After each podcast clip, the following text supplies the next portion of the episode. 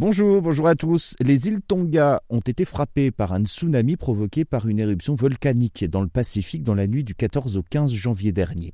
Les images de l'éruption de ce volcan sous-marin dans l'archipel des Tonga ont fait le tour du monde, vous les avez peut-être vus. Événement spectaculaire, impressionnant par sa puissance, du jamais vu au XXIe siècle. L'onde de choc s'est propagée à plus de 1000 km à l'heure à travers les océans, sous forme donc de vagues qui a été ressentie à des milliers de kilomètres aux États-Unis ou en Équateur, même au-delà. Des vagues supérieures ont été euh, enregistrées au Portugal, au Pérou. Les spécialistes parlent d'ici d'effet de résonance.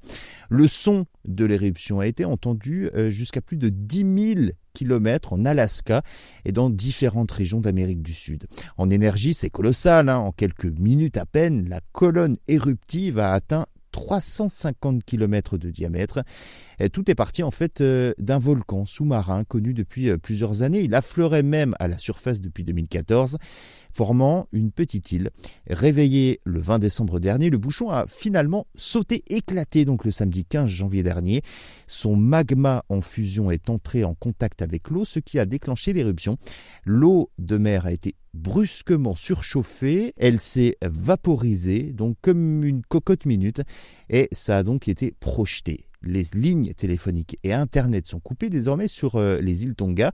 Les avions n'ont pas pu atterrir à cause de ce nuage de cendres qui s'est formé.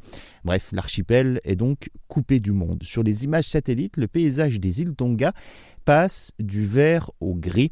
Le port est désormais couvert de cendres et de poussière. L'archipel est dévasté par l'éruption de ce volcan, l'une des plus puissantes observées ces dix dernières années dans le monde.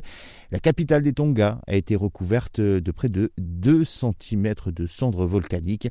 Au moins trois personnes auraient donc perdu la vie dans cette éruption, parmi lesquelles une Britannique âgée de 50 ans.